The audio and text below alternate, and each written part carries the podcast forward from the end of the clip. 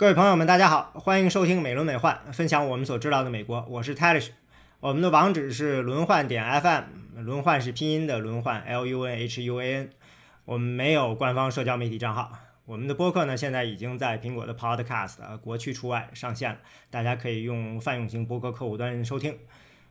呃，今天参加我们这期节目的呢是南开大学法学院讲师、美国印第安纳大学伯明顿分校法律科学博士柯振兴老师。嗯，大家好，我是柯振兴。嗯，还有嗯，加州大学伯克利分校社会学在读博士生张悦然。呃，听众朋友们，大家好，我是张悦然。最开始我们跟呃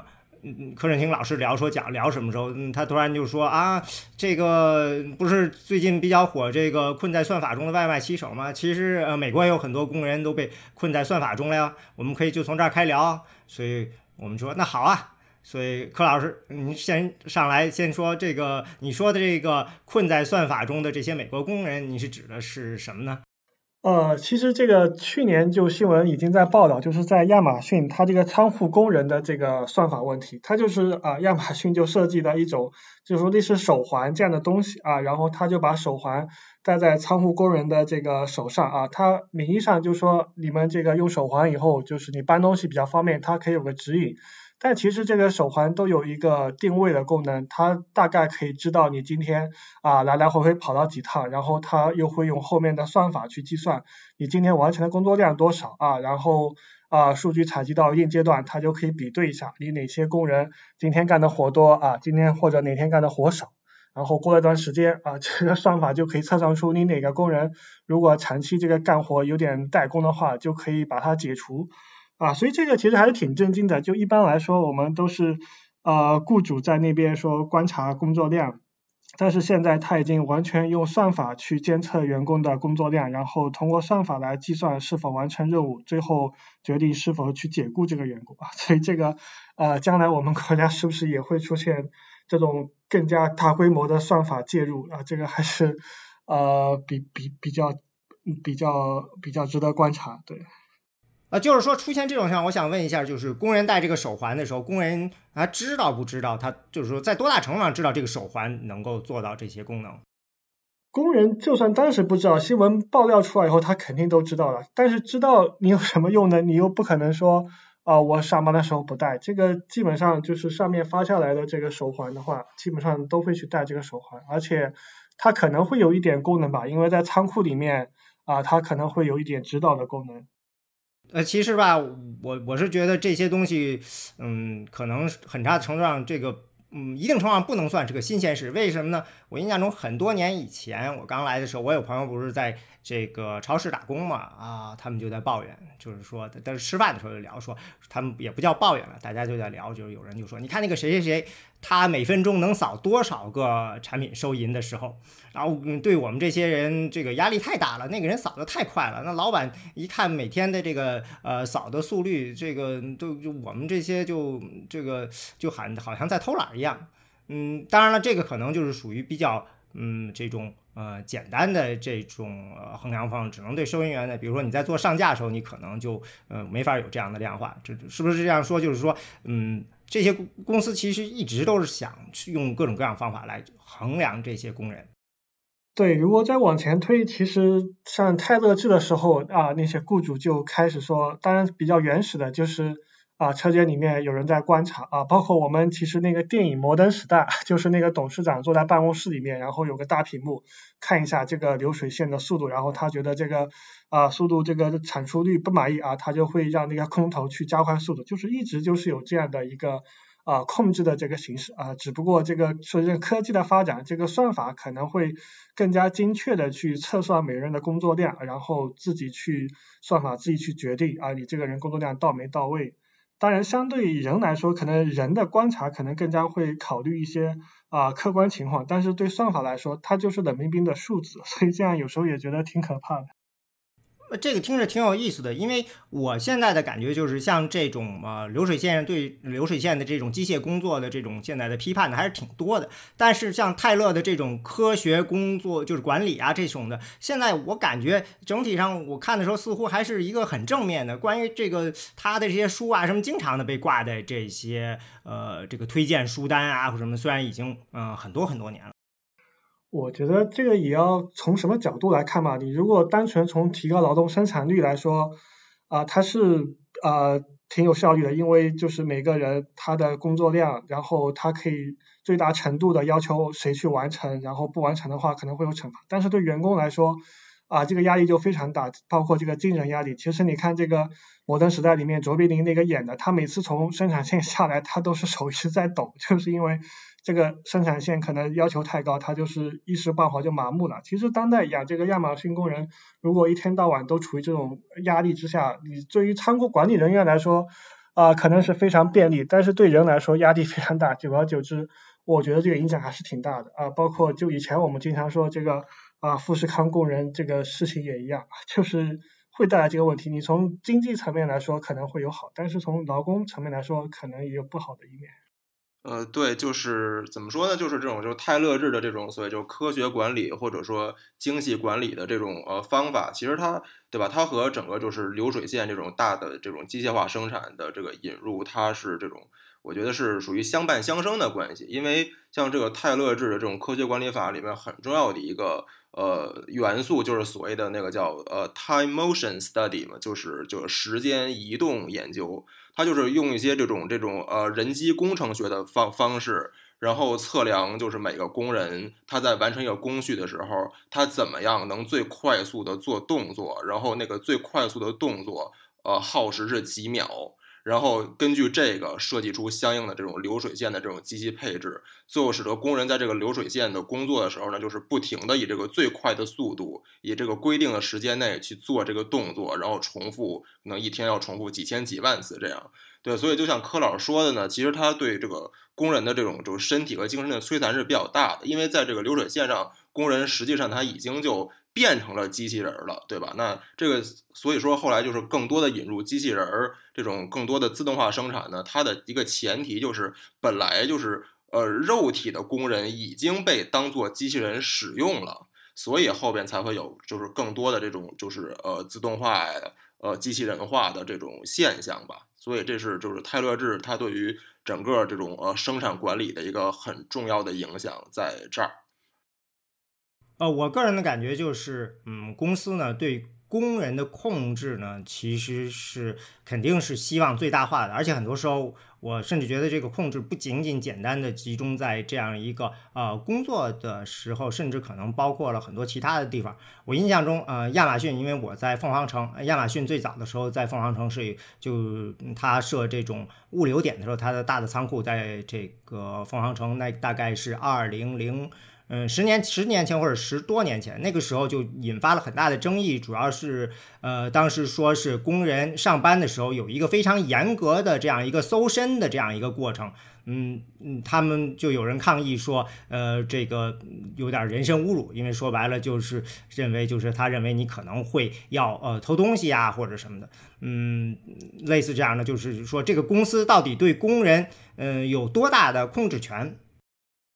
如果说往历史上看，我印象特别深的有一还有一件事儿，就是有人说的吧，呃，讲历史的时候，他说这个十九世纪末二十世纪初的时候，美国的这些企业开始到墨西哥去设厂，那大概就是在美墨边境那个地方。嗯，当时呢，就是呃，他们当时在墨西哥那边最开始的时候，很多都是呃其他国家也有这些外国国家在那设厂，像英国啊什么。呃，美国的工厂进去以后呢，工资说是很高，呃，明显的比之前的工资高。但是呢，工人开始来了以后，后来还是有很多工人呃要求走掉。当时美国的这些企业就不能理解，就是说为什么我们的工资比原来的工资提高了这么多，你们还不愿意来我们工厂？嗯，最后一看呢，就是很多工人就表示的是。是呢，你们美国工厂管的太多了，呃，我们觉得这个工作呢做的不舒服，所以呢不值得这个工资，呃，有这样一个情况，所以我觉得这个嗯很很多时候可能嗯这个对工工人的管理啊，到底公嗯这个公司能够管多少，其实是一个呃一直是在嗯争吵的一个问题吧，就是说，嗯，像。十九世纪的时候，还有我印象中特别深刻，就是工厂，因为当时美国很多工人都是海外移民，所以这个公这个公司它不仅啊它要去管你怎么工作，还要给你教你怎么样去，比如说呃学习呃英文啊，或者是呃你的平时的这个怎么生活呀，一些基本的这些呃这说白了就是美国话嘛。我印象中他们这个英文课本第一句话就是上班了，嗯，你你英文课本你公司的开的英文课本第一句话是这个，倒是听着好。好像呃挺正常的，这个对，就我记得以前福特公司它也是一样，它这个二二十世纪初招人的时候啊，它也是要求你除了上班之外，你可能业余的你也不能有什么不良嗜好什么的。这个这个张张老师有什么补充？对，就是这个，其实就是在十九世纪末二十世纪初的时候，当时美国非常流行的一种就是这种呃生产管理体制，叫 company town 嘛，应该叫企业城镇。那就是属于就是围着这个工厂那一圈呢，就是说这个雇雇主会修建这种职工宿舍，那么就是就是所有的工人都是集体居住在这种这种职工宿舍里边。然后呢，这个出门呢是是这个雇主开的商店，就是你要买什么日用品都到这个商店去买。然后呢，教堂其实也是雇主开的，然后可能雇主还会修一些这种什么体育呃娱乐设施啊等等。那相当于就是你的整个。这个生活就是每天从睡觉到起床睁眼，然后整个一天的所有生活都是在这个雇主被控制的这个生活环境里边进行的。所以就是这个，他会从全方位的各个方面去规训工人，包括就是培养这种所谓的良好的生活习惯啊等等，对吗？在这种情况下，就是雇主对于工人的控制显然就不只是上班那点时间了，那就是生活的整个流程。呃，都是被控制的，包括在地理上，它也非常集中。对，好像这个 Pullman 呢，它的那个叫 Pullman Village，给这个呃，就是 Pullman 火车的这个车厢生产火车的那个工厂，他们那个城现在还在，那个那些房子现在都嗯，就是看着还嗯挺不错的呢。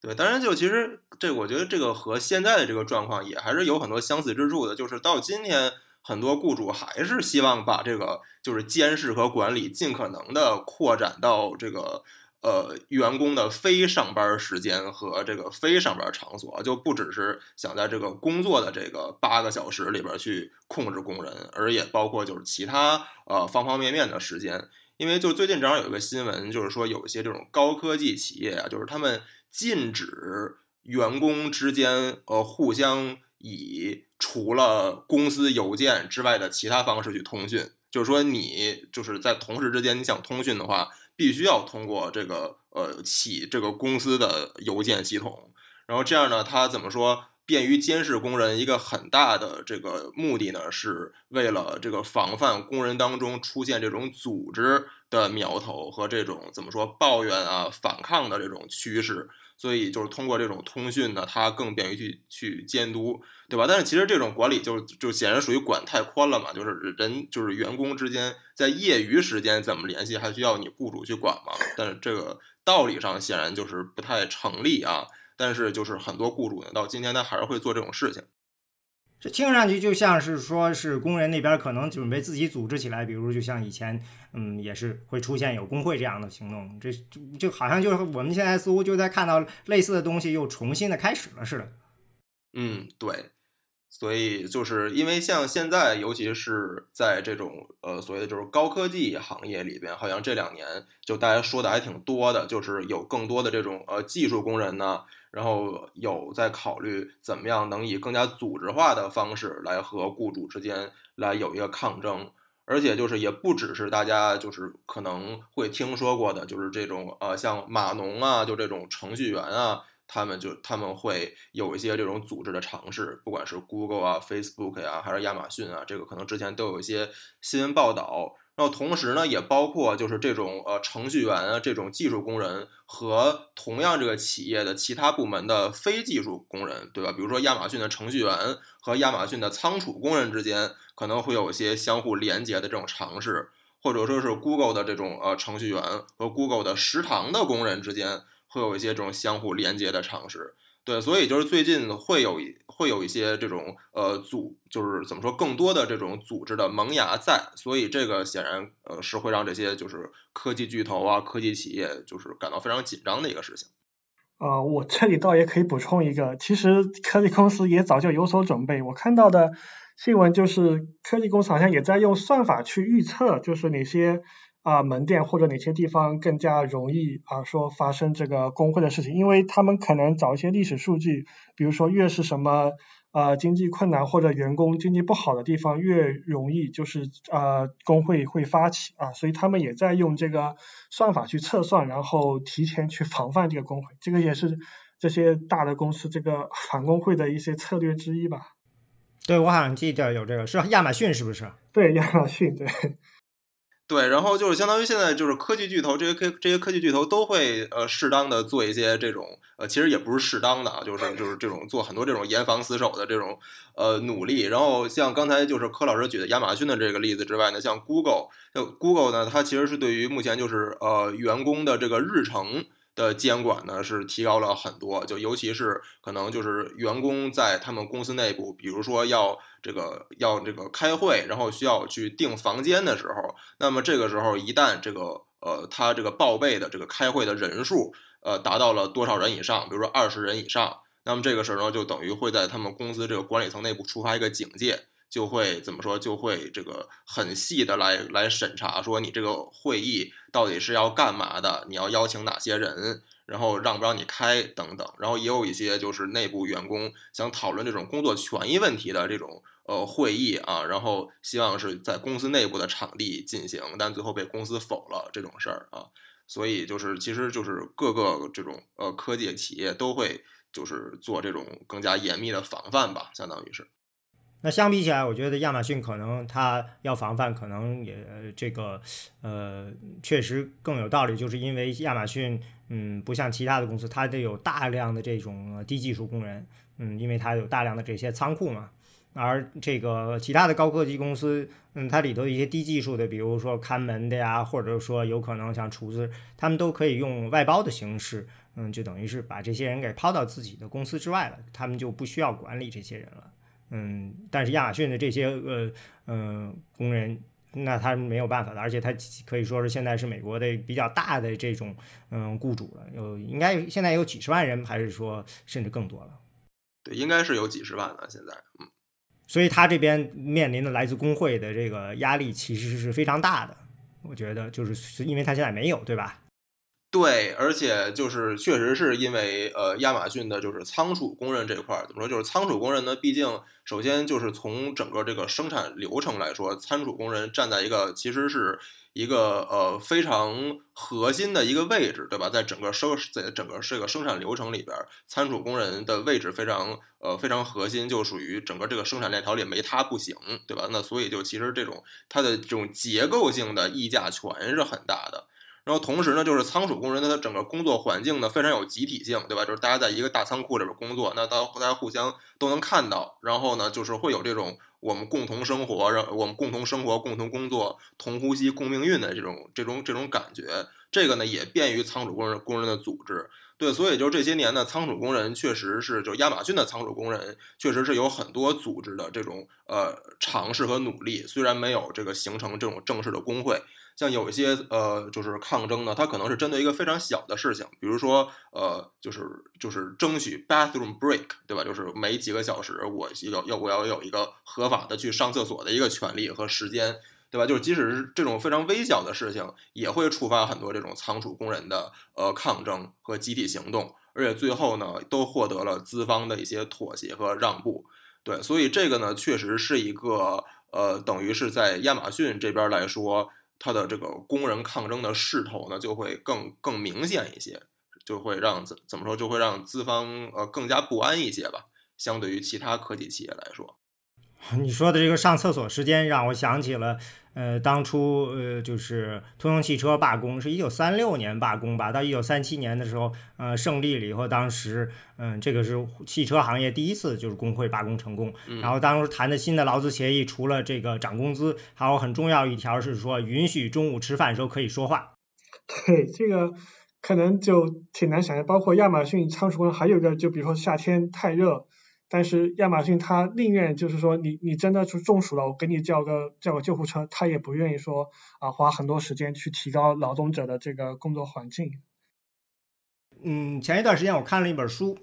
啊，他讲这个十九世纪美国这个私有就是企业发展呢，他里头提到了一个，就是说，嗯，他说这个呃企业和工会呢，他们两边呢都认为自己是呃美国的这个共和制的真正传人。那嗯，这个企业呢，当然就认为呢，我们是属于这个个人奋斗自由嘛，呃，自由市场个人奋斗这个胜利的这样的一个最佳的体现。而工人呢，就认为呢，我们是这个美国的这样一个社群社会，这个共同呃营造这个社会的这样的一个真正的这个传人。然后那个作者当时他这么分析的，他就是说说呢，因为呢，呃，这个公司它所处在的这么样一个地方呢是市场。所以说，他所面临的都是其他的公司跟他竞争的，所以对他来说呢，就是一个你必须得赢，你赢了你才能够活下来，你必须要更大的份额。而对于工人，就像刚才张员你说的，这些工人他们所在的地方呢，是跟其他的工友在一起，很多时候都是一个团队呃在工作，所以他们所做的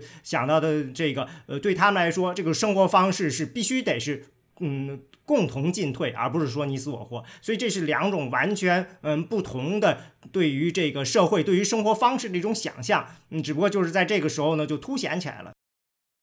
呃，对，说到这个，其实就有一个就挺好，就挺挺挺好玩的事儿可以补充，就是我看到，就是因为在疫情之后嘛，其实很多企业呢，呃，都怎么说，都在就是改革一些规章制度。呃，从而使这个居家办公呢变成一个更常态化的东西，就等于可能以后，呃，如果疫情这个事儿，呃，过去之后，还是会保留这种居家办公的这种机制。其实就是说，雇主觉得就是这个雇员居家办公哪儿好呢？就是每个人都在自己家里，对吧？平时见不着面儿，不不，就是不出现在一个共同的工作场所里边，其实工人之间就更更原子化，就更加被打散了。这样的话呢，就使得对吧，就是工人更难以产生这种团结啊，这种共同体的意识，对，所以这个呢 是会让雇主觉得是很好的一个事情，呃，对，所以这个可能也是就是疫情过后对于就是美国的劳资关系可能会在这方面也发生一些变化。不过我看到一些报道，就是在疫情期间，他们工人组织方式，哪怕就是说你打散在家里，但是很多工会他还是用，比如说我们今天用的 Zoom 这种软件，他们也在啊网上开各种这个介绍会啊，或者是介绍新工友，或者是互相交流这个呃斗争的经验。就是就是张老师你在看到就是疫情期间，就是像工会，哪怕是原子化以后，他是不是也会找到新的办法去去突破这个东西呢？对，就是其实这个也也是呃，相当于也会结合我就是就是自己所就是经历和见到一些事情。对，因为像我们就是加州大学的这种呃研究生助教工会，对吧？也会遇到这个问题，就是疫情期间呃，那都对吧？都改线上了，那你就是呃组织组织的这种方式上面有些什么变化？对，所以现在就是通过线上的，不管是这种 Zoom 开会啊，还是这种打电话的方式去这个呃去呃。呃，这个和就组织更多的这种呃呃研究生助教工人，然后和更多的这种呃工人去接触，怎么说？它就是怎么说，还是有一定的效果。但是从实际的操作层面来说呢，它的有效性和就是线下的那种人就是面对面的直接交流呢，呃，效果还是还是比不上直接交流。对，所以就是从目前来看，这个好像也不光是我们工会，就可能很多其他的工会组织者都会有这种感受，就是线上呢，不管是通过 Zoom 呀，还是电话呀、邮件啊这种呃通讯软件等等，它能起到一些作用，但是呢，肯定没有。线下面对面交流的效果那么好，就是还是如果是能线下这种交流和组织的话，它的效果是最好的。但是疫情呢，等于是把这个就把这种组织最有效的组织方式给给排除了。对对，所以还是产生了很大挑战。嗯，就是说，比如说像我们说传统的饮水机时间，大家可以嗯，就是非常开放的进行交流，这样快速的相互了解，这种情况就没有了。对，因为很对，因为很多这种交流都出现在大家就是随便聊天的时候，对吧？就是随便聊天的时候，就会就会大家会谈论很多工作，就是具体的工作环境中出现的一些问题，然后就是这样的话，就是找人啊什么的都很方便。对，然后可能那像线那像线上就线上的话，一个很很基本的问题就是，呃，他不回邮件或者他不参加 Zoom 会议的话，那这个工人你找不到人，对吧？那如果大家是在线下。会有一个具体的工作时间的话，那至少你知道，就对吧？对于工会的组织者来说，你知道到什么时间、什么地点可以找到这个工人，对吧？然后和他做一个线下这种交流。但是，一切都改到线上的时候呢，反而有一些工人就就就难以接触到吧？对，所以还是感觉线下的话会呃更有效一点。对，我再补充，就是前两天看到报道，就是因为选举的时候，工会不是经常也会。啊，我们说的什么派地面部队去去敲门，然后去跟这个工会会员说啊，这个选举事情。但是现在这个传统这个这个做法，地面部队也派不了，这个 in person 这个事情做不了，这个工会这些人他也觉得呃影响很大，对，这个也是一个事实。而且我现在我一直是对工会这边是相对比较悲观的，因为从历史上看呢，就像我刚才说，这个工会呢，它一开始它其实是有一个比较远大的想法，就是嗯重构整个这个社会的这个关系，这种社会的方向。但是到最后，其实美国工会还是沦为了一个。简单的争取工人的这些劳资上面的一些福利啊，呃，工具体到工作上的这些，最最终呢，还是回到比较核心的上面，才能够给自己带来一些呃好处。而且，嗯，现在看到好像还有新的情况，就是像，嗯，像亚马逊，虽然仓库工人都在一起，但是像他们投递的这些工人，他们有很多都是属于就是，呃，通过网上这种，嗯，就是 gig economy 零工式的找来的，根本就不能够算是他们的自己的工人，算是一次性合同工这样的，有大量的，嗯，这些人其实你也没法把他们，就是至少在现在看，好像也非常难组织起来。对这这一块呢，就是这两年也有一些组织的尝试，对吧？就是像像就是在呃美国西海岸很活跃的一个组织叫叫 Gig Workers Rising，对吧？就是他们会呃就是有有一些呃试图找到更多的，比如说像这种 Uber 司机啊等等，就是这种呃做呃零零工行业的。工人，然后把他们组织起来，然后在去年呢，也曾经有一个就是 Uber 的一个 Uber 司机的一个罢工事件，对，然后就就这个呃共同约定在某一天，然后那天呢，所有的这个 Uber 司机呢都卸载 Uber 的软件，然后不再接单，对，就是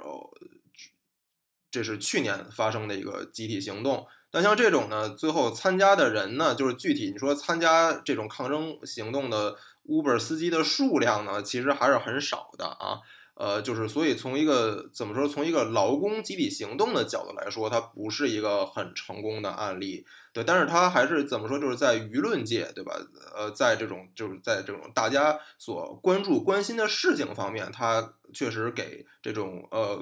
这种怎么说怎么说这种呃呃零工啊平台工人的权益问题吸引来了很多公公共关注。对，但是就是说，怎么样从这种呃劳工抗争的呃语境之下再往前走，这种零工啊、平台工人的抗争啊，可能确实还是挑战挺大的。对，就是就是现在就是，比如说这个，如果他 Uber 员工正式工会他没有资格的话，他也可以说就是作为叫做另类劳工这种组织，就比如说他们。可能有这么一个组织，然后我记得在加州 AB Five 它制定过程中，他们就有很多这样的团体，然后去请愿啊，搞这份。包括在纽约也一样，他们也有一个这个类似的联盟，当然不属不属于这种工会，但是也属于这种内联盟啊，然后去跟 Uber 谈啊，说要要加什么呃最低工资或者什么情况，好像有些部分条件这个呃 Uber 还是答应了，但是跟这个工会这种集体谈判的效果，可能还是还是差一点。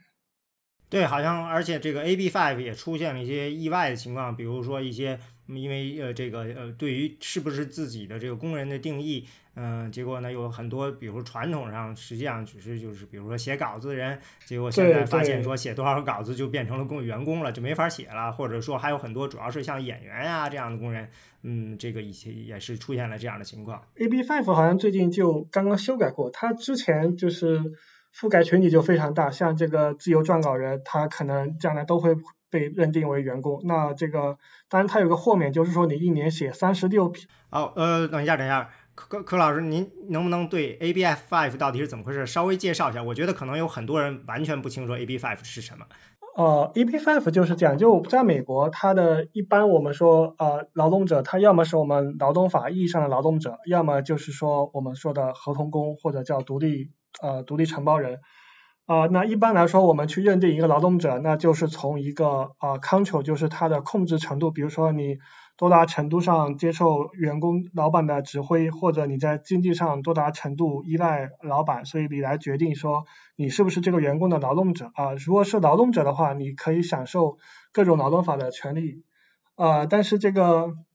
每次去打官司，这个你要去认定的话，有很多的要素需要去判断，所以加州的 AB Five 它就做了一个颠倒，它就是先假设你这个员工啊是这个雇主的这个劳动者，然后你雇主再去证明啊你这个人不是他劳动者，然后这个证明条件就要求呃他的业务范围，这个劳动者的业务范围不是这个呃雇主业务范围的一部分，当然这个很难证明，就比如说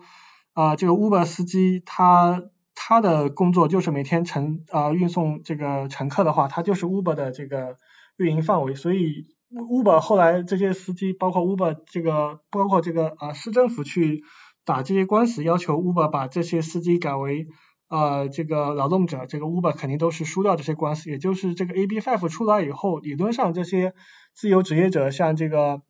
自由撰稿人，包括我们经常讲的网约工，都会变成劳动者。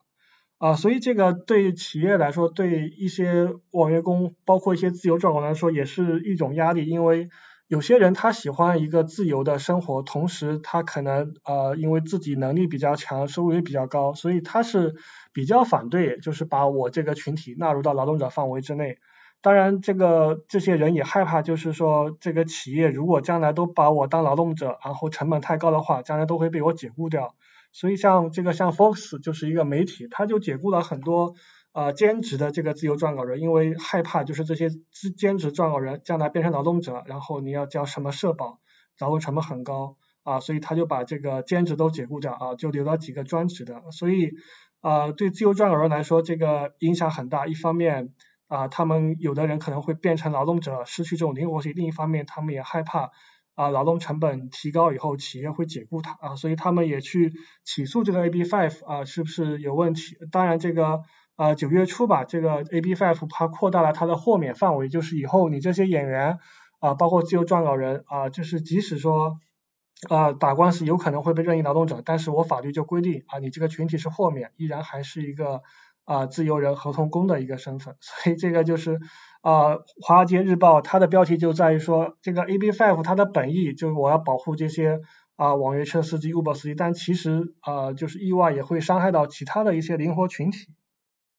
另外还有一个反面的一个情况是我前两天听到的是有一个公司叫 Arise，嗯，它是一个做客服的，也就是说他把这些大公司的这些客服呢全都给外包给他了，嗯。嗯，比就比如说像嗯这个 b a r n o b l e 书店呀，或者是像迪士尼啊什么的，那他呢就是去招了这些人来给他们，你决定给哪个公司做客服，他给这些人呢做培训，培训完了以后呢，嗯，这还得是你这个愿意做的人自己出钱接受这个培训，然后培训考试上岗以后呢，嗯，就去给这些公司做，但是呢，做的过程中呢，嗯，这个呃 Arise 呢会对你这个做的。怎么样呢？会有评估，然后决定说你是不是要给你降工资，甚至把你呃解雇。但是呢，当这些工人抗议的时候呢，Arise 就说呢，说你只是我的一个合同工，你不是我的工人，所以说你没有这些劳动法的保护。但是，嗯，这个记者后来找到了相关的这些，嗯，负责这个劳动法的这些人，他们就说这实际上是一个故意的，叫做 miscategorization，就是等于是故意把他们，嗯，这些本来应该属于工人、完全具有工人特征的这些人呢，把他们定义成了这些，呃，等于是合同工。嗯，然后他们因为在签合同的时候呢，就被他巧妙的用这种合同方法，就是不准做 class action 这样去起诉。嗯，结果呢，这些人呢没有办法，他们能做的也就是不停的去起诉这个公司，大概已经起诉了几千次了。呃，就不叫起诉了，就是做这个叫仲裁。嗯，既都是胜利了，但是呢，就是说整体上呢，这个公司就是利用了这样一个呃这个。嗯，等于是走了一个漏洞吧，嗯，来，嗯，等于把以前的这些本来应该属于公司的这个员工的部分呢，都给剥离出去了，还要这些工人自己呢出钱来，嗯，做这个培训啊这样的事情。对，这个当时啊，像一些自由撰稿人群体里面也有这个讨论，就有些自由撰稿人他确实是喜欢这个工作，但有些自由撰稿人他其实是被迫的，他可能一开始就在这个报社里面上班，只不过报社为了降低这个。呃，这个劳动成本，然后就把它变为自由撰稿人，我们说的合同工，这样的话就规避掉很多的劳动义务。所以 AB5 出来以后，其实这个评价其实是非常多元的。有的人觉得非常不错，就是强迫，就是把这些人再变回劳动者，就是把这个 misclassification 这个这个问题给解决。但是有些人会觉得就是呃过犹不及啊，然后就是伤害的这个灵活性。所以这个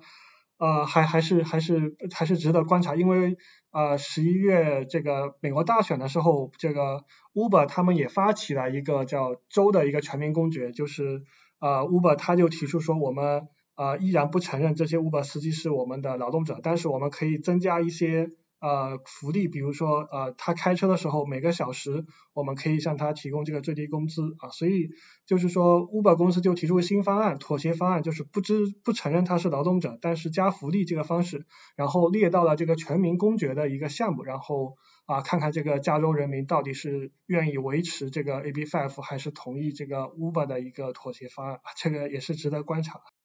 你就是说，Uber 他自己找了足够的人签名，把这东西塞进了。呃，十一月份的，对，花了很多钱，Uber 还有 Lyft，他就花了好多好多钱去做这个游说的工作，然后列到了这个全民公决的这个项目里面。然后现在的情况就是，Uber 这边他也做游说，然后工会这边也在做游说，然后就看最后加州人民，因为很大程度上这也涉及到消费者的问题，因为 Uber 他也会说，如果这个成本太高的话，我就退出服务，这样对于消费者来说，他也会啊面临一个选择，所以就看这个加州他这个。啊群啊这个人民怎么去决定？我看到的民调也是呃呃三十几是支持，三十几反对，然后剩下人还是在观望，所以啊现在还挺难说这个这个命运怎么样。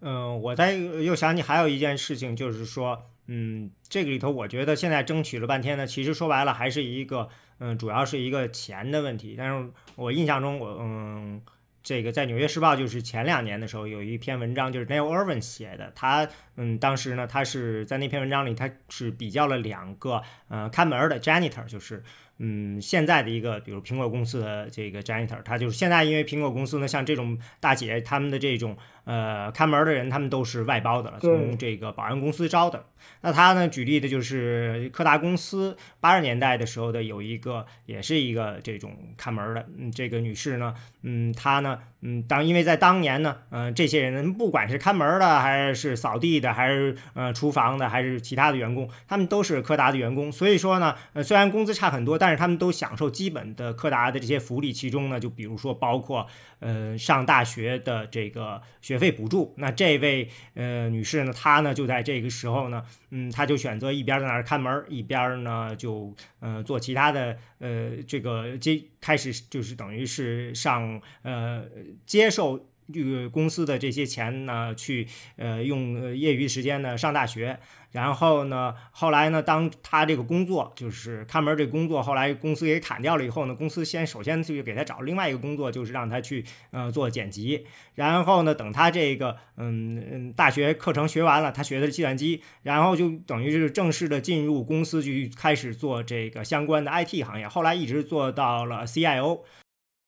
这个其实前几前几年美国这个讨论比较多，就我们说劳动关系的一个断断断裂化。就原来就比如说像这个呃五十年代这个劳动关系黄金时代，就是像通用，它就是员工就是几十万，大家都是直接雇佣的，然后啊可以享受整个公司的这个盈利的这个分配。但现在都是外包出去以后。你原来这个劳动关系就就断开以后，你就不能享受到这个红利，所以啊，我们说贫富差距越来越大啊，一部分也是因为这些人转为外包以后，他就是拿一个外包公司一个普通的工资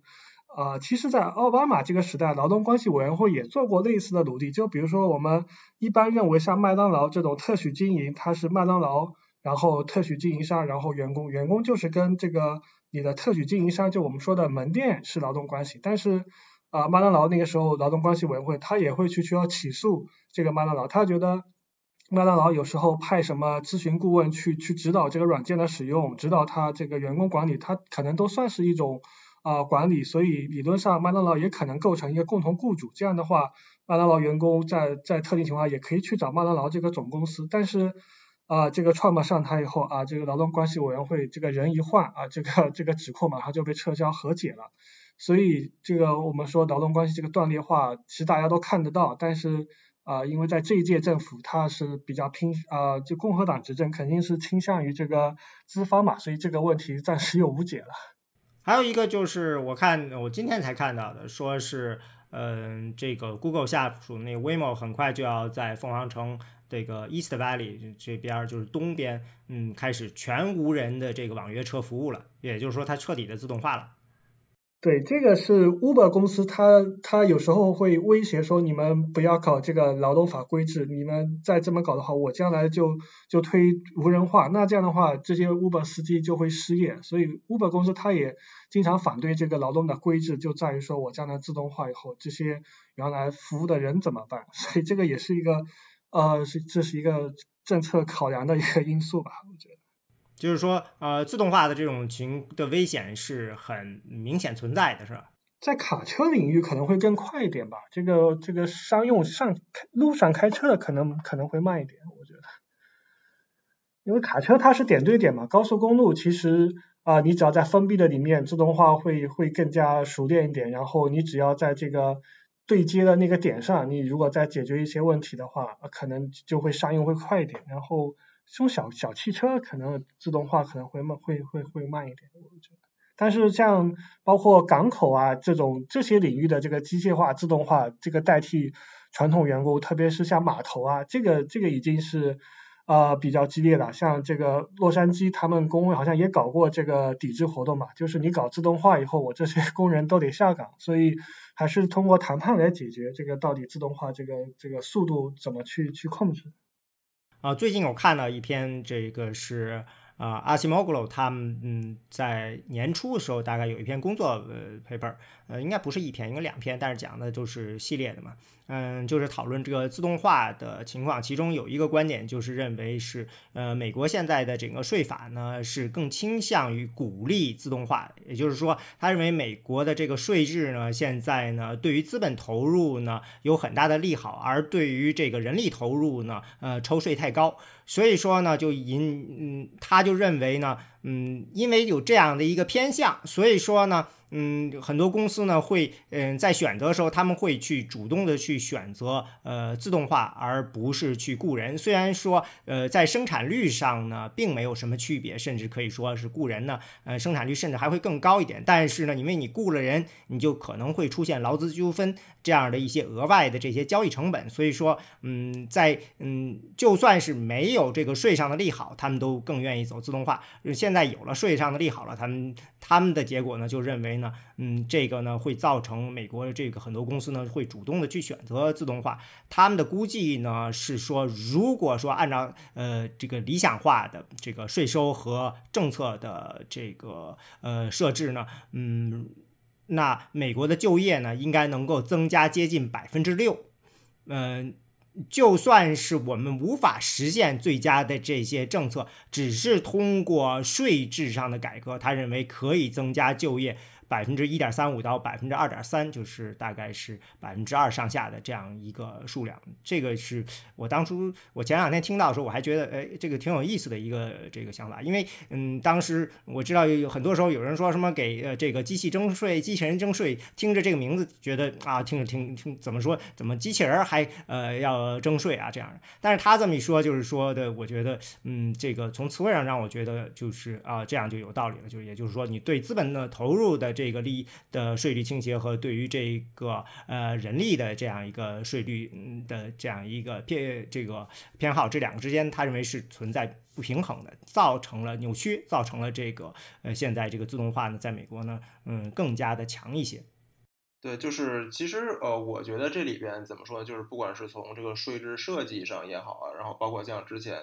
就是在这个民主党初选的时候，像杨安泽提出的很多方案，就是。是为了就是应对自动化可能会带来的一些大规模失业这些问题啊，对，所以我觉得就是从公共政策上面呢，还是会有很多的这种改革的空间吧。就像刚才就是提到的这篇工作论文里面说，这种这种税制改革呀等等，我觉得都是可以去考虑的。呃，但是呢，就是我觉得从更根本的这种呃动力上来说啊，我觉得还是就是加强呃工人的话语权，然后使得工人对于就是这种呃自动化的过程有更多的掌控。呃，似乎怎么说呢，也是非常重要的一个事情。对，一个呢，就是刚才就是柯老师举的一些例子，比如说像这种码头工人的工会会去会去和资方谈判，就是以什么速度来引进自动化。然后另外呢，就是我会想到，呃，还有一个角度是，好像就是从我对于就是一些就是呃就是工业史方面的一个观察上来看啊，就是每每引入这种怎么说，就是号称是节省人力的。机器生产设备，从而淘汰掉一大批工人之后呢，那么他留下的工人的这种呃工作强度是大大增加的，对吧？就是有一个例子，当然这个例子是是是中国，但是就这种这工业生产嘛，其实在很多地方都有相似的一个动力，就是在这个中国的这种呃棉纺织行业里边，现在整个就是这个织布这一块儿基本上自动化的。这种这种这种自动化的程度还是非常高的，这种基本上属于全自动的织机，所以就淘汰淘汰了这个很多织工，但是留下的工人呢，他需要做的一个事情，就是因为这些呃织布机呢，它织着织着，可能这个这个这个这个纱线的线头就会断，对吧？那需要有人人工的去把那个线头给接上，所以最后看到的情况就是，可能这一个呃织工。呃，要管这一排可能十几台织布机，他所每天干的事儿呢，就是走来走去，走来走去，一直巡视这些织机，看哪个机器的线头断了，给它接上。但是这样呢，其实他每天的这种工作强度是非常大的，就是甚至就是整个他这个步行的距离加在一块儿，他每天要走一个马拉松。对，这是一个之前在这个一个这个河南的这个纺织工厂里边做过田野，就是这种实际的参与式观察的一个朋友告诉我的。对，那所以在这种情况下，其实就是即使他的工作时长没有增加，但是他的工作负担和工作强度是大大增加了。对吧？那在这种情况下，其实如果劳工有话语权的话，那劳工完全可以要求，对吧？雇主就是减少工作时间，对吧？同样的，就是这个呃呃，就是同样的这个岗位呢，雇佣更多的人，对吧？那你现在你每天工作八小时，跟工作十六小时那么累，那可能那这样的话，我每天工作时间能不能减半？这这个岗位呢，从一个人变成两个人，对吧？就是就举这种例子，对，所以就是其实还是有很多办法。就是呃，可以让劳工如果以组织起来这个讨和雇主讨价还价的方式呢，可以更好的应对这种自动化带来的这种冲击吧，我觉得是。你这个是现在应该不止十几个一个人管十几个职级了。我印象中，我曾经听过有一个节目里头就说他们。特别喜欢美国的棉花，德州的棉花，为什么呢？因为从种植到收割都是全部是机械的，没有沾任何人手，不沾人手就没有油渍，没有油渍这个棉花就不容易断，所以呃纺的时候呢，呃断的几率就少，所以一个人可以管上几十个甚至上百个织机。那从一定程度上也说明了，嗯，虽然就是效率高了，但是你一个人走的路可能就更长了，因为你还得来回走着看。对，就是人需要照顾去机去去人需要去照顾机器，但是照顾机器的的就他要这个。就是这种就不停的运动式的照顾机器的话，实际上就是这个工作强度是增加的非常呃非常非常大。所以就是原来你看起来是一个人的岗位，其实可能实际上是两个人甚至三个人四个人去做的一个岗位才比较合理，对吧？那就是怎怎么样更加合理的分配这种劳动强度？我觉得这个这就是一个怎么说工人可以就是讨价还价的一个地方。如果工人有组织能力的话。啊，其实我觉得自动化以后对工人一个比较不利的地方，它就是一个工作岗位的一个问题。因为，呃，其实这个在美国也有讨论，就是工作自动化跟这个劳动法的关系。就是啊，有些人就说你这个越是提高最低工资啊，然后这个企业的自动化的速度就更快。那如果啊像张然提到这种情况，那那有些工人为了说保住饭碗，会不会也就是啊忍气吞声，然后就也不会去参加这种抗争行为呢？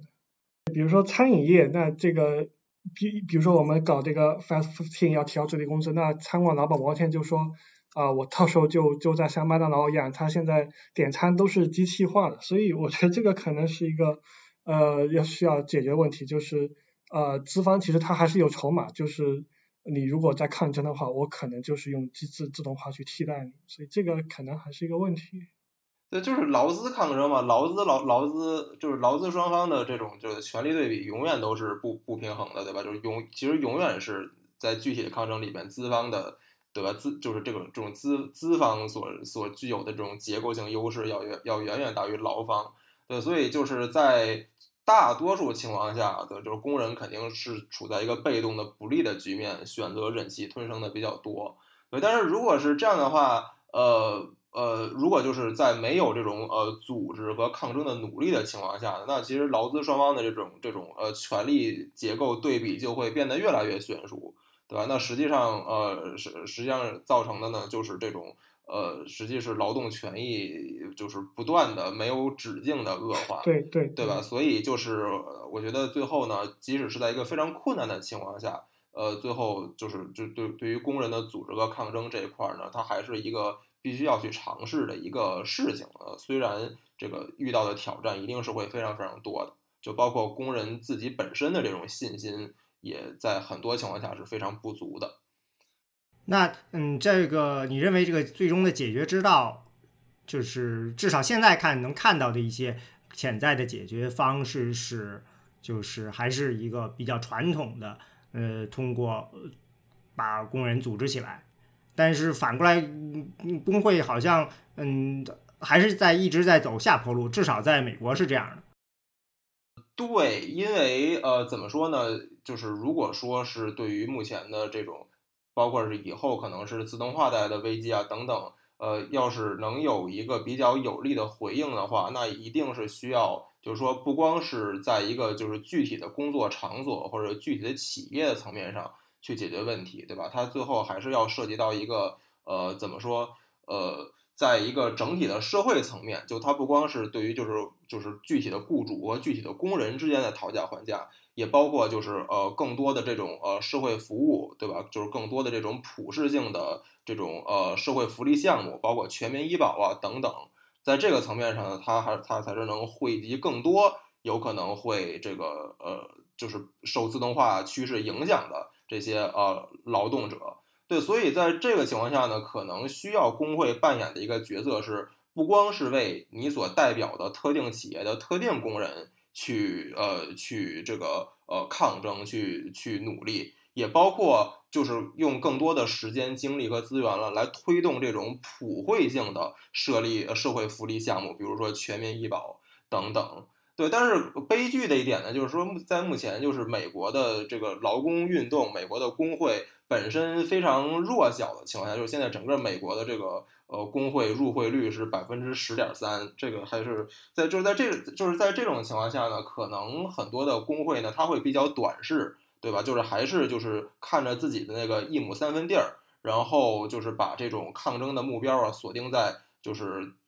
比较狭窄的这种具体的企业和具体的工作场所呃这一块儿。而不会去怎么说，更多的承担一个为这种普惠性的社会福利项目去抗争的这么一个角色吧。一个就是比较这个呃有就是比较能说明问题的例子，就是这个呃这个这个这个内华达州的赌场工人工会啊，这个就因为内内华达州其实是一个非常就是一个这个在在立法方面非常反工会的一个州啊，但是内华达的赌场工人工会非常强大。呃，就是在里面的工会组织者呢，也做了大量的这种组织工会的，就是组织工人的这种努力。最后呢，这个工会的它的团结啊，它的团结感，它的战斗性都是非常好的。但是在今年二月份的时候呢，这个赌场工人工会的领导层就在工人当中，就是发一些就是这个呃反桑德斯的传单，对吧？就是当时是是就面临这个呃，对，今天是二月份的时候，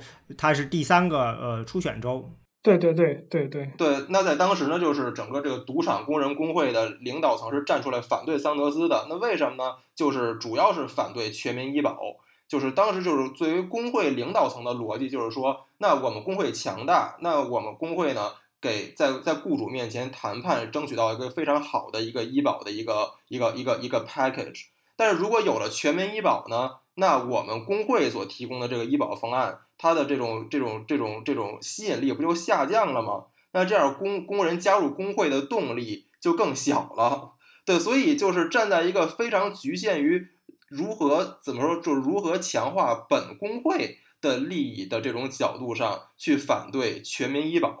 对吧？这个在我看来就是一个非常短视的这么一个一个一个举动。当然还好，最后就是其实这个这种宣传在工人当中不是很成功啊，最后还是大量的这个赌场工赌场工会的工人最后是支持桑德斯的，桑德斯应该也赢了那个州的初选，呃。对，但是呢，就是这也还是很说明问题，就是在目前这种结构性的劳工运动弱势的情况下呢，工会自己也会很短视，所以就可能不会很有动力去呃为那些怎么说更根本性的、更长期的这种社会解决方案去奋斗。我觉得这也是一个比较令人担忧的一个地方。那我其实是觉得这个一工会似乎一直是这样的，就是说，嗯，他们后来就发现呢。嗯，你只有短视点儿才能够拿到实比较实在的这样的一些妥协，所以在过去一百多年里，工会大部分时候都比较的短视。所以这个统一战线就是包括这个左翼的统一战线，其实很多时候啊对工会也很有意见。就比如说要搞这个环境，就环境方面呢叫 Green Deal，但是这个呃包括传统的什么煤矿的这些工会，他就非常担心以后。你搞这个清洁能源以后，他的工作怎么办？所以这个这个我们说比较泛左翼的这个统一战线，就是很多工会他可能由于自己的利益问题，他就会站出来反对，这个就是也是很头疼的一个问题。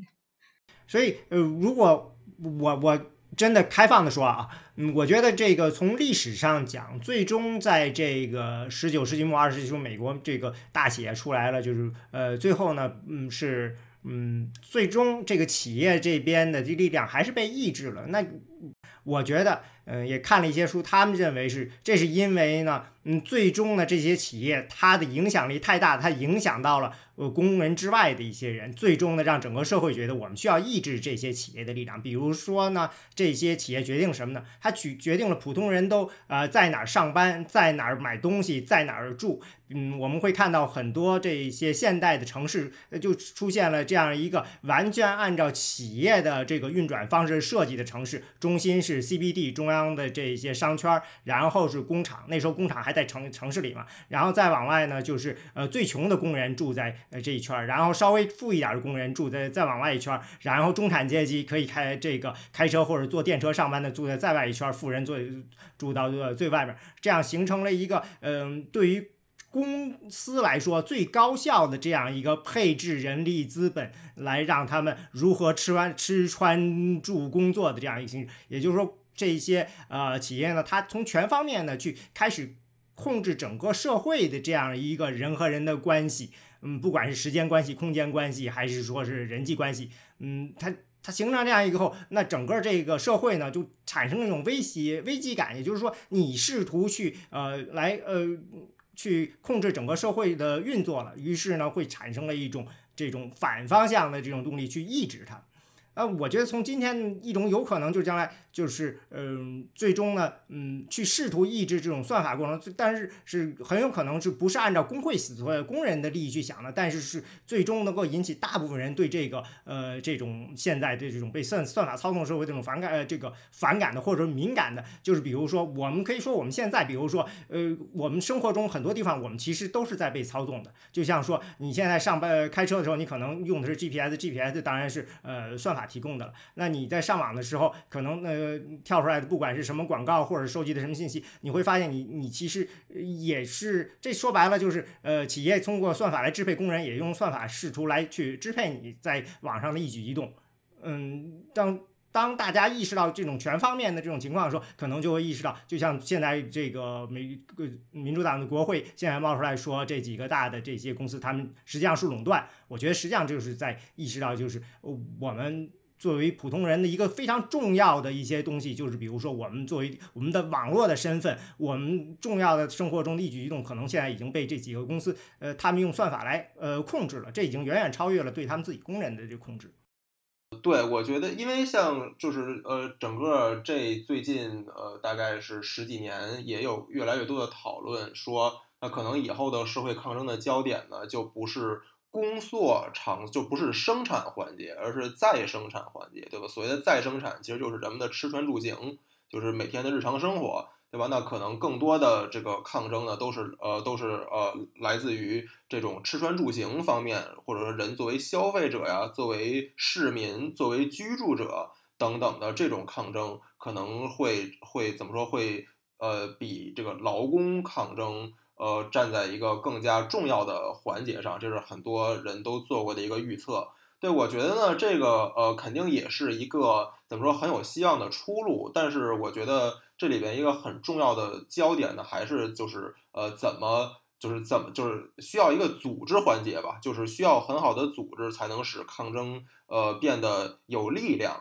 呃，因为怎么说，并不是说人们就是从思想层面啊意识到说啊这个。大的科技巨头在控制我，并不是你有了这个意识就会自然的导向抗争的行动，对吧？这中间有一个组织啊、协调啊，大家怎么样能团结起来一起使劲儿的这么一个环节。对我觉得，就是如果是缺少了这个环节呢，呃，肯定是没有什么希望的。而就是怎么组织抗争，怎么阻止，怎么组织集体行动这个事情呢？我觉得就是像劳工运动这么一百多年的传统呢，它还是提供了很多宝贵的这种经验。呃，可以怎么说？可以供大家学习和借鉴。对，因为像刚才就是这个呃，华老师说，可能在十九世纪末二十世纪初的那一波呢，这种对于这种大资本、大企业的意志，这种资本主义比较重大的改良，它是因为这个怎么说？它影响的范围超出工人本身，对吧？它激起了一个社会的反抗。但这其实这里边就如果看具体历史过程。的话呢，其实就是很重要的有一个环节是呃失业抗争的呃失业工人的抗争呃在这个呃二十世纪的二十年代末和三十年代初，当时美就是如果具体到美国的话，就是美国的失业工人其实是最有抗争性的。对，其实按理来说，对吧？失业工人你你你都失业了，你还有什么话语权和讨价还价的权利呢？但其实但但恰恰是那个时候，作为没有工作的人，他的这种抗争性。动员能力是最强的，而且他怎么说，代表的这种怎么说，社会整体的对于这种大资本的一个不满。但那个时候，之所以失业工人呢能有这种呃很强大的集体行动能力，其实是因为有很多这个呃非常孜孜不倦的去做组织工作的人，可以让这些失业工人团结起来。而且那个时候呢，主要是美国左翼，就是美国的共产党和美国的托派，尤其是美国共产党。在那个时候，在美国失业工人当中做了大量的组织工作，所以使得失业工人的这种集体行动，它的抗争性、战斗性，呃，非常强。我觉得这个是呃，怎么说，直接促使新政出台的一个重要原因吧。呃，当然也包括像当时整个面对苏联啊，对面对整个这种这个社会主义阵营的这么一个威胁，也使得就是美国的这个呃这个统治阶级他自己要做一些改良嘛。对，所以有这个左翼威胁，这种左翼所。带来的威胁的成分在，所以，但是我觉得对于今天来说呢，可能所需要的也是相似的这么一个催化剂吧，就是一种怎么说更加投入的、更加激进的组织环节，对，使得不管是你作为工人也好，还是作为市民也好，还是作为一个居民也好，呃，作为一个租户也好，对吧？能有这种更加大规模的这种集体行动的能力，从而最后对于资本呢重新进行一个抑制。对这个。嗯，一九三零年代，你说的是最早的时候，就是大萧条的时候，最早的时候几次成功的罢工，好像都是跟左翼有关，是有一个托派的在西雅图的，好像是具体的我我都忘了，但是确实我印象中最早的三个比较大的成功的罢工都是在那个都是由左翼组织的，然后才有了像这个呃通用汽车这样的，实际上就是利用了这个新政的时候，嗯的这个新政支持新政的州长上台，嗯，最终呢把这个。变成了一个比较被主流接受的，所以这里头也有一个，就是嗯，虽然大家都要着，就是说白了，就是要一个控制权掌握在谁手里，但是并不是说嗯只有一个方向，最终呢这就有一个说控制权掌握在谁手里就会决定了最终这个社会前进的方向。这个方向呢并不一定是跟这个呃工人的利益是一致的，嗯，因为呃毕竟有。各种各方向的这种不同的这个利益交织，最终你形成了一个呃可能足够跟资方抗衡统一战线的时候，嗯，但是前进的方向应该怎么做，其实嗯还是有很大的不确定性的。不知道你们是什么感觉啊？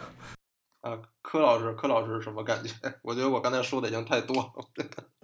我的感觉，我的感觉也是这样，但是呃，其实怎么走，其实也都没有个很好的方向，包括这个，包括我们之前谈什么社会不平等这些东西啊，也有很多的方案，像 UBA 或者全民雇佣，或者就是说机器人征税。但是也都是都是还在看吧，我觉得这个真的是很难看到未来。但是有一点，我觉得算法的控制会越来越强，这个这个趋势应该是比较明显，就看这个呃将来法律有没有什么回应吧。我觉得，但是这个可能呃技术层面的东西，可能这个技术技术方面可能还是还是值得等待。这这个我觉得应该会有回应，但是至于往哪个方向走，我现在也不知道。对啊，如果大家都知道该怎么走，可能也不需要坐在这儿聊了。对的，嗯。行，那最后你嗯，你说一下现在我个人感觉就是呃，工会和大选，咱们现在说，我个人感觉是工会现在对大选没什么作用了。那不知道你们的感觉是什么样？我最新看到的报道也是，他讲的是就是工会上层，包括传统的那些人，还是说是支持拜登，因为包括拜登他其实也是有一些。呃，工会的背景就是宾夕法尼亚这个，但是就是如果去基层走的话，其实很多工会会员还是会投这个 Trump，因为还是一些老问题，就是比如说移民啊，比如说这个工作岗位的问题，所以这个当然这个呃，因为这个 Trump 他应对这个新冠疫情不利，很多呃工会会员基层的他可能会觉得呃是个问题，但是依然还是会有不少人会投 Trump 吧。哦，就我觉得这里边一个很很重要的是，就是像刚才呃，当然一方面是像刚才柯老师说的，就是说工会对于这个呃基层呃工人的动员力有所下降，对吧？就是可能不会说呃工人们就听工会的话，说工会让我投谁我就投谁，呃，所以可能会出现就是工会的这个上层是比较支持民主党，但是还是有相当多的工人倒向共和党这么一个问题。但是另外一方面呢，就是说，即使就是工会对于基层工人的动员能力已经很弱了，但是呢，它也不是没有，对吧？它还是有一定的动员能力。那在这种情况下呢，就是工会本身的被打压、被限制，就可能它会给民主党带来比较大的麻烦。就是因为可能大家就是印象比较深刻的就是二零一六年的时候，当时希拉里以微弱优势输给特朗普的。呃，那几个州里边就有威斯康星和密歇根嘛，而且这个都是输的票数非常微弱，而且好像这个和之前的民调也是差异比较大，对吧？让大家很惊讶。对，但是就是可能呃，这不一定是巧合啊，我觉得这里边还是有一些这个因果关系的，就是恰恰威斯康星和密歇根这两个州呢，都是在这个二零一二到二零一五年间通过了全州的这个。所谓叫 Right to Work 法案，就是工作权益法案的，呃，当然就是这个，就是这个工这个工作权益法案这个名字听上去非常有欺骗性啊，但它实际上是一个反工会的法律，就是说，作为这个工人，即使你享有工会所带来的，就是所这个劳资集体谈判带来的所有权益和福利呢。那么原来是法律规定呢，你要给工会，要不然要不你就加入工会，对吧？那就是交会员费；要么你不加入工会呢，你就交一个代理费给工会，这样就防止搭便车的问题嘛。就是你你享有工会争取的一切权益，那你也为工会的力量做贡献。那么就是这个所谓的就是 Right to Work 法案呢，就是呃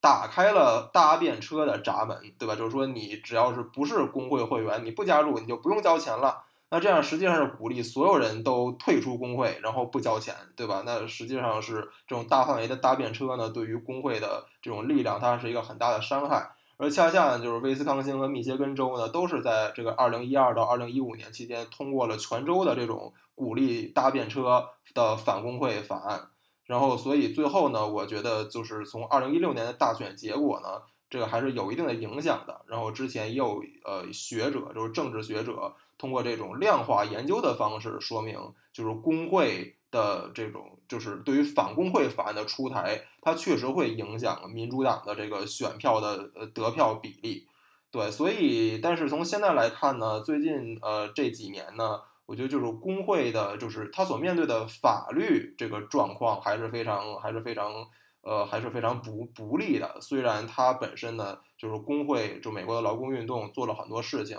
去去做更多的组织工作，希望重建自己的力量。对，但是可能我觉得就是呃，希望大家意识到，就不是说很多工人呢，他天生就怎么说，他天生就呃支持特朗普啊，他天生就认同共和党的价值理念，而是这里面呢，就是说工会自己就是组织动员能力的下降呢，它确实会造成一个在对于政治版图的比较大的一个影响。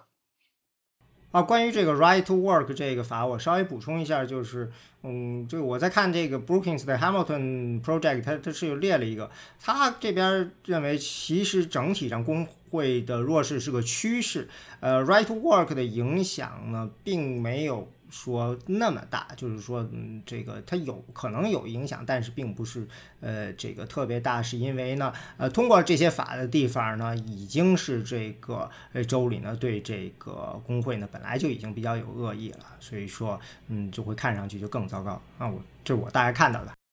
这个可能还得结合这个最高院那个叫 General's 案来那个，因为。呃，工会虽然越来越弱，但其实它的公立工会其实还是挺强的，像什么教师工会啊，还有公务员这些工会。但是最高院这个呃判决以后，更加强化了这个 right to work 在这个公立工会的一个影响。啊，就是你说的这个高院的这个是指的是最近高院的判决对吧？就是啊，也是这两年吧，就是也对对对对，我刚才说的 right to work 是指的是私立私企的，对对，然后应该指的是同一个事件，我们应该说是同一个事件，对，所以。